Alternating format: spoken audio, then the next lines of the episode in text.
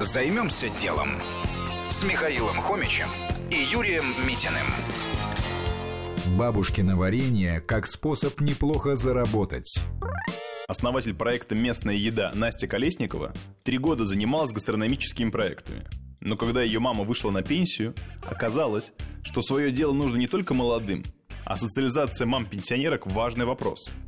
Валентина Васильевна 35 лет проработала главным санитарным врачом – и выход на пенсию стал сложным шагом, который принес грусть, отсутствие дела и, как следствие, постоянный контроль и требовательность к близким.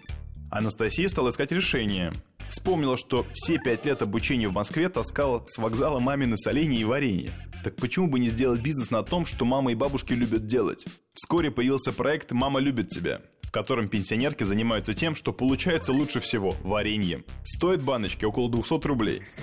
Что было дальше? Сначала в проекте участвовала только мама Анастасии, но задача была в том, чтобы каждая пенсионерка могла начать свое дело. За год к бизнесу присоединилось еще четыре женщины. Постепенно появился сайт, логотип и фирменный стиль. Стали закупаться баночки единого формата. Настя участвует в ярмарках, выполняет корпоративные и все чаще частные заказы. Но, конечно же, главный результат проекта – увлеченность пенсионерок, у которых теперь есть постоянное дело, благодаря которому они узнают новых людей и мир технологий, стараясь разобраться со страницами в соцсетях и понять систему заказа и доставки. Сейчас годовой оборот чуть больше миллиона рублей. Мало. Для старта более чем сойдет. Начать свое дело можно в любом возрасте.